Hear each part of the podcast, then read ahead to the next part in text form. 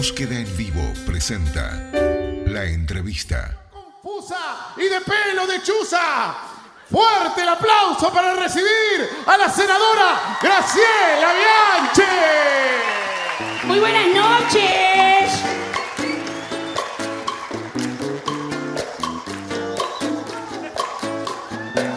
Aprendimos a Ay, la quererte canción del Che Guevara me pusieron. por tu tacto y tu cintura. Ay. Lo que estamos escuchando es a Jimena Várquez en su interpretación de Graciela Bianchi para la murga Queso Magro en este carnaval 2022. Jimena Márquez es directora de teatro, actriz y dramaturga y además es una reconocida letrista del carnaval uruguayo. Dirigió y adaptó obras para grandes escenarios como el de la Sala Zabala Muniz, del Teatro Solís y Teatro Victoria y, Alianza. Y además es profesora de literatura y como bien decíamos, recién la escuchamos a Graciela Bra- ah, perdón, a Jimena Márquez interpretando a Graciela Brianchi y esa actuación le valió eh, esa imitación la máxima distinción del Carnaval 2022. La actriz y dramaturga ahora trabaja en nuevos proyectos y prepara su año con nuevas iniciativas en varios ámbitos y de eso vamos a estar hablando y preguntándole. Jimena, bienvenida, muchas gracias por estar ahí del otro lado. Bueno, muchas gracias, buenas tardes. Muy buenas tardes. No nos conocemos personalmente, pero admito que me encantaría hacerlo. Ah, qué lástima que no pude estar ahí presencial en un día complicado, este, pero acá estamos. Bien, me alegro. Para todos nuestros oyentes, estamos al 093-939-000. Si quieren hacerle una pregunta o acercar una pregunta a Jimena, eh, siéntanse más que invitados. Y Jimena, nuestra productora Milene Breito, hizo una investigación profunda de tu vida, así que vas a tener que soportar el peso del archivo. Bueno, a ver, ¿De dónde nace tu amor por la poesía? y bueno, yo escribo desde la escuela, eh, mi padre siempre fue bastante poeta, de hecho, este, mm, eh, hasta ahora sigue publicando en sus estados de Facebook este poemas porque no aprendió a guardarlos en Word, entonces los escribe en, el estado de Facebook. ¿Y, y la gente Así lo que- comparte? Sí, le comentan y, y sí, algunos comparten. Y creo que de él este, absorbí un poco ese, ese amor por la poesía. Y mm, después en cuarto de escuela tuve una maestra que tenía un esposo paraguayo que era poeta. Se llamaba Erlicio Luis de Caro y él se llevaba mis poemas cuando yo tenía nueve años y los corregía y me los devolvía con algún comentario. Bien, eh, tengo entendido que también pasaste por la arquitectura y la gastronomía antes de llegar al teatro, ¿puede ser? No, no, no, no. o sea, puedo haber comentado en alguna entrevista o algo que cuando era niña quería estudiar arquitectura, eso sí, quería ser ayudante de arquitecto en realidad, y que me gusta mucho cocinar, pero no pasé por la arquitectura y la gastronomía. Bien, ¿y, y cómo fue tu entrada al mundo del teatro? Porque es el, el lugar donde más te enfocás hoy en día. Fuiste docente de la EMAD, pero no salvaste la prueba de ingreso. Sí, o sea, di tres veces la prueba de ingreso de la EMAD eh, en mi juventud, cuando tenía 19, 20 y después un poquito más grande, que era lo que quería hacer, ser actriz. Siempre perdí la prueba de la EMAD, este, fracasé con éxito, em, pero ta, no me derroté y seguí haciendo teatro por la mía, hasta que, bueno, logré alcanzar cierta visibilidad ahí en el medio y las vueltas que pega la vida, terminé siendo profesora de la EMAD. Bien, muy bien. Estás como en, en tu mejor momento, se podría decir, ¿verdad? Bueno, no sé, siempre me gusta pensar que puede haber mejores, pero, pero estoy en un, gran- en un gran momento y lo estoy aprovechando a full. Eh, contame cómo fue, si, si te sorprendió, cómo te enteraste de que fuiste elegida como figura máxima del carnaval y, y que eso Magro en realidad salió sexto en el concurso, ¿verdad? Sí. Mira, se venía rumoreando lo de la figura, me llegaba, lo escuchaba en el aire la posibilidad de que fuera yo y de que fueran otras personas también. Este mm, y luego de la noche de fallos, cuando salimos sextos, medio se apagó la fiesta ahí y yo ya estaba en mi casa media dormida con el celular en el pecho que me había quedado para escuchar la nómina de las menciones, Sí. que me gusta chusmear. Este, y ahí escuché mi nombre, pero como la murga había salido sexta, yo ya había como desestimado la posibilidad de que me dieran esa mención que por lo general la tiene algún conjunto que sale primero o segundo. Este, entonces bueno, me sorprendí mucho cuando escuché que era yo. Contame sobre el carnaval.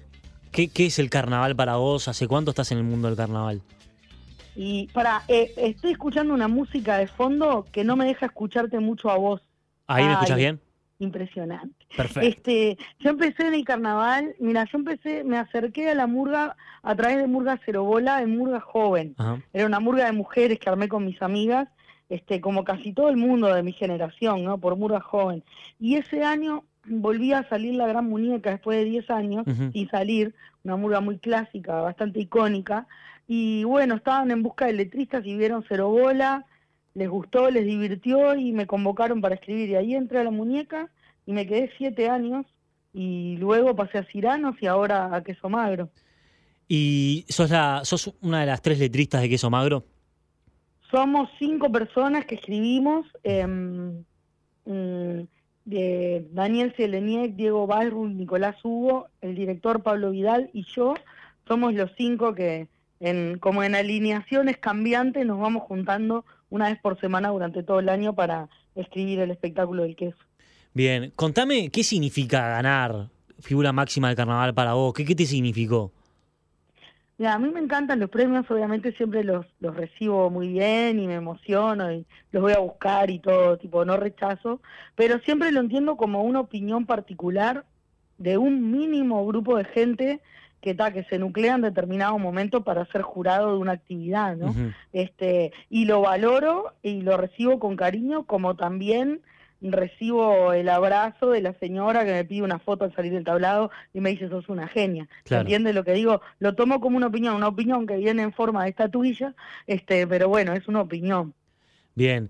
Y cómo- contame cómo fue que eligieron o que, que terminó derivando en que ibas a interpretar a Graciela Bianchi. Y, vos que sos letrista, siempre está el tema de si esto no lo va a hacer otra murga, si no van a ser varias murgas que van a interpretar a Graciela Bianchi, si no hay como un tema, casi que una censura antes de elegir a un personaje.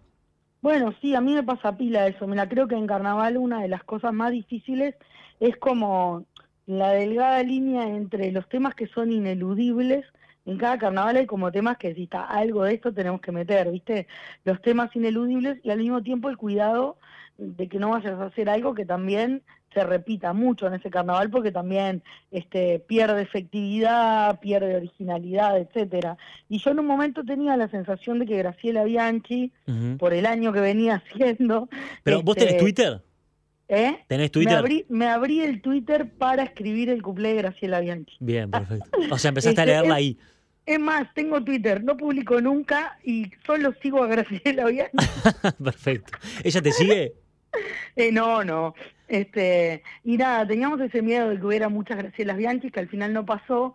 Y también hicimos una jugada estratégica muy temprano en el año de subir unos posteos donde estábamos escribiendo el cuplé de Graciela Bianchi. Lo decíamos como para que también si alguien estaba en la misma, bueno, tomara la, la, la definición. ¿Viste? Eso lo hacen los parodistas con las parodias. Y de nosotros este año vamos a hacer Tavares. Entonces ya el resto no lo hace. Bien, Son como marcar la cancha. carnavaleras, claro. ¿Y hablaste en algún momento con Graciela Bianchi? ¿Comentó algo No. sobre tu interpretación? No, no, no hablé ni, ni tengo interés en hablar, pero sí, sí comentó, obviamente, este, eh, hizo su, su tuiteada al respecto y la sentí expresarse en alguna otra. Ah, sí, fui a una radio hace poco y me pusieron, habían hablado con ella y me pusieron el audio para escucharla, que era un poco más efusivo que el tuiteo que había hecho, pero bien, pero bien. Porque ella dijo, me sorprendería más que me halagaran en carnaval, entonces entiendo que entiende la relación entre el carnaval y el tipo de personaje que, que ella representa, creo que entendió cómo era el juego y no, no entró de repente en, en una mini guerrilla que yo pensé que podía llegar a suceder por las características de, del- de su persona, ¿no? Pero no, por suerte no pasó nada de eso. Bien, ahora vamos a Estaba como sí. más furiosa por las alusiones a los chistes sobre el presidente y la droga, le despertaban como más eh, furia o rechazo que, que la propia caricatura de ella misma. Bien, ahora vamos a hablar un poco del discurso de este año, por lo menos las interpretaciones que hubo en el Carnaval 2022. Pero quería preguntarte, ¿hace cuánto que no salías en Murga? Y ahí yo salí, me fui para Ciranos en el 2015. La última vez que salí, salí en el 2014. No me vas a hacer la cuenta en el aire que no me va a salir. No, no Pero desde el 2014 que salí por última vez en La Gran Muñeca, Ajá. que no salía en Murga, salía en humorista. Y mm, ¿qué se sintió volver a las tablas? Me imagino que es un lugar que te encanta. Lo que pasa es que la murga, eh, para mí es el corazón del carnaval desde donde yo lo vivo, ¿no? Este, otra gente lo siente más por el lado del tambor, ¿no? Pero yo siempre lo vibré por el lado de la murga. Para mí la murga es la vedette de las categorías, es lo que a mí me gusta mirar desde afuera, saber qué va a pasar, eh, la categoría de la que miro todos los espectáculos completos, si bien me gusta chumear un poco todo, y es como lo que yo llevo en la sangre, ¿no? Este, me encantaba estar en la categoría humoristas, pero en particular en Ciranos, por lo que se había generado para mí con ese grupo de personas y las posibilidades como de libertad creativa que ahí tuvimos durante tanto tiempo, pero ta, bajarte con una murga es un grado de emoción que no es intransferible para, para otras categorías desde mi persona, ¿no? Claro. Entonces, ta, fue tremendo. Eh, hace poco estuvo con nosotros en la radio Javier Alfonso, que cubre teatro para el semanario Búsqueda, y él comentaba, bueno, venía a presentar y a contar las novedades de la nueva comedia nacional que iba a tener este año, y él dijo que el carnaval es la máxima expresión del teatro. Sin embargo, existe una tensión entre carnavaleros y teatreros, y quería preguntarte sobre esa tensión, si la sentís o si te la hacen sentir. Yo ya no la siento más. Me parece que es una tensión que estuvo instalada en un momento, cuando llegaron como los grandes maestros de la puesta en escena, Fernando Toja, Hugo Bardallo, Coco Rivero, este, Mariana Perkovich, gente que hizo incursiones muy llamativas este, dentro del carnaval en determinado momento. Me estoy remontando a la época del tren de los sueños, de Contrafarsa, de Contramano 2006, este, espectáculos como inolvidables eh, a la vista, ¿no? Más allá de los coros, de los textos, eso que vos decís, pa, el armado visual del espectáculo este es inolvidable para mí. Yo me acuerdo de ver el loco manicomio de contramano y decir, pa, todo lo que se podía hacer con una murga y no me daba cuenta. Este, y ahí eso empezó a generar una tensión, como si el carnaval se iba a teatralizar, se iba a perder su espíritu, se iba a dejar de ser popular para pasar a ser refinado, se iba a hacer otra cosa, ¿no? De hecho, Ciranos en el 2018 hicimos un espectáculo que llamaba Actores, donde jugábamos un poco con esta tensión. Yo siempre sentí el prejuicio mucho más del otro lado, mucho más de determinada élite teatral hacia el carnaval y no tanto viceversa, en la época que me tocó transitar a mí. Y ahora, sinceramente, ya no lo siento, por suerte. Creo que son como barreras que se van, se, se, van amalgamando y se van, van como desapareciendo. Muy bien. Eh, Jimena, quería preguntar, hace poco fue la LUC y el comentario general fue no te vaya para la política partidaria, pero el comentario general fue de que estamos en un país dividido en dos. Y el carnaval tiende a ser una expresión de izquierda. Y quería preguntarte por eso. Antes se decía que el carnaval se, se enfocaba en la política y ahora parecería que estuviese un poco más partidizado. ¿Qué tenés para decir al respecto? O si te, te parece que está partidizado o simplemente eh, tiene ideales de izquierda o de derecha. Sí, o sea, a mí todo ese debate que se generó este año con Carnaval me pareció, sinceramente, recontrafabricado por la prensa este, y con intenciones, además, de, enchastrar la cancha para, con el Carnaval. ¿Por qué decís? Eh, porque me parece que se quiso, que, que, se, que se le quiso echar barro arriba a Carnaval, porque decir que Carnaval ahora está politizado a mí me parece una burrada. El Carnaval siempre fue politizado, ¿verdad? No, siempre trató política. no siempre fue politizado, porque en sus comienzos la sátira venía por otro lado y había un montón de agrupaciones que se que se alineaban con la ideología de derecha explícitamente, etcétera. El Carnaval que yo consumí que es de la postdictadura para adelante, era un carnaval tremendamente politizado y emparentado con una ideología más de izquierda, por más que algunos conjuntos clásicos cuyos dueños están asociados a la derecha continuaban saliendo, no había discursos de derecha. De hecho, creo que nunca hubo discursos de derecha, porque las murgas que llamábamos de derecha tenían discursos más satíricos y no pasaban por la política. Los discursos políticos en carnaval siempre fueron de izquierda, y ese es el carnaval que yo consumí, recontra hiper más politizado en épocas mucho más crudas que la que estamos viviendo ahora. Este, entonces decir que el carnaval está politizado ahora me resulta raro. Entiendo que hace 15 años que venimos, veníamos de un gobierno de izquierda y que hay cierta zona de público que se confundió, que antes no consumía carnaval y empezó a consumir porque, bueno, los partidos tradicionales no fueron tan atacados durante estos 15 años por una razón obvia no estaban en el gobierno. Este, entonces se acercó a un público nuevo que se amigó un poquito con Carnaval y que ahora le duele porque le están pegando sus partidos, ¿entiendes? Esa es la opinión mía. Y, No quiere decir que tenga la verdad. Y vos como letrista. yo lo siento. vos como letrista, cuando pensás en tus letras, ¿pensás a qué público le hablas? No, o sea, no escribo las cosas para un público determinado. Yo escribo y, bueno, comparto, discuto y debato con la gente que escribe conmigo, este, hasta un acuerdo, un consenso colectivo. Creo que mayoritariamente, ideológicamente, estamos muy de acuerdo con las personas con las que comparto los procesos creativos y escribimos lo que sentimos y pensamos. Ahora, cierta zona del público va a ser bien recepcionado y siempre va a haber gente que no lo que no lo recepcione bien, ¿viste? Pero bueno, mayoritariamente el público carnavalero tiende a estar de acuerdo en muchas cosas, y los conjuntos también. Después está el estilo con el que vos elijas expresarte. Si es más directo, menos directo, más explícito, más panfletario, más irónico. Bueno, ahí ya va en el estilo de cada conjunto y hay público para todo en ese sentido, ¿no?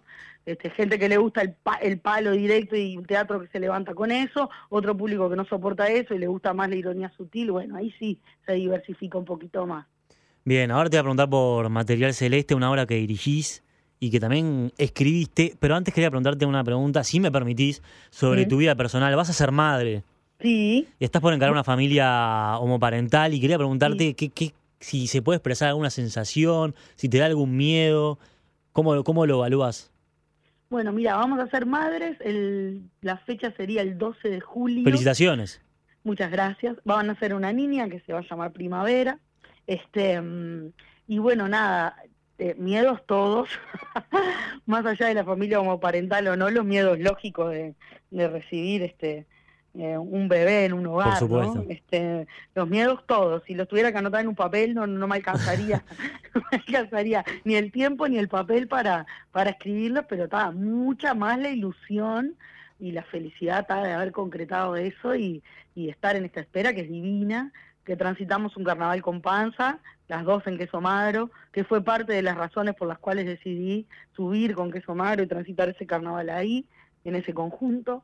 Este, y nada, ¿qué, qué te voy a decir? Por ahora todo una belleza.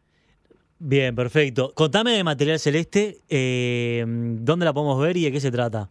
Dale, mira, el martes que viene, el martes 5 de abril, eh, vamos a reestrenar en la sala Hugo Balso del Auditorio Nacional del Sodre y la obra va el 5, el 6, el 7 y el 8. Los cuatro días antes de turismo vamos a estar ahí disfrutando de material celeste, que es una obra que surge de... mm, Acá en Sala Emilia con mi compañera tenemos un lugar que se llama Sala Emilia, que es un salón que es encima de nuestra casa, donde damos muchos talleres, nosotras y otras personas.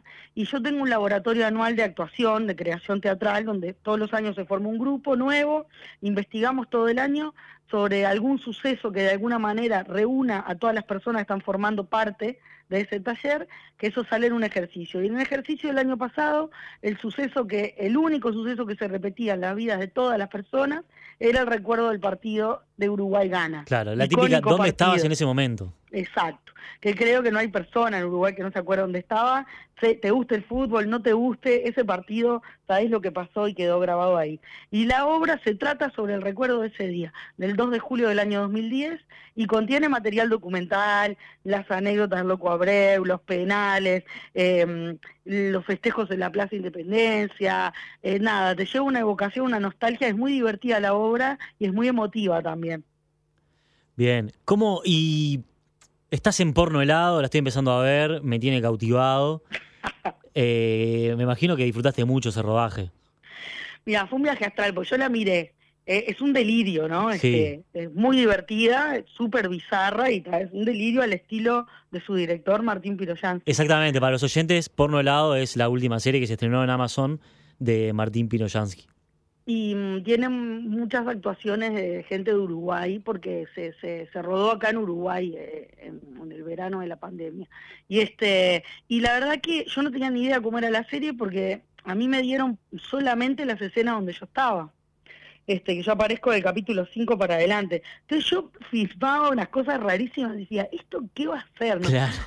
¿Qué, va a resultar de todo esto? Y te digo que resultó mucho más demencial de todo lo que me había imaginado. ¿La estás viendo? Ya la vi, ya la vi. Bien. La vi, creo que, creo que el mismo día vi todos los capítulos.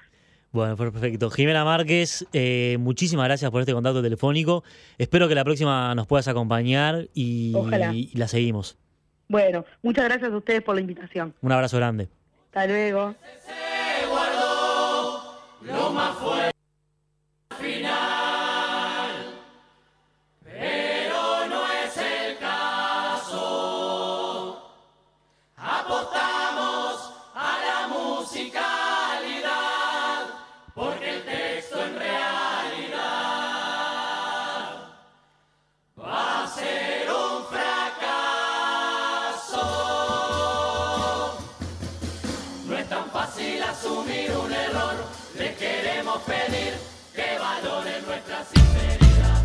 Búsqueda en vivo. Tiempo de información.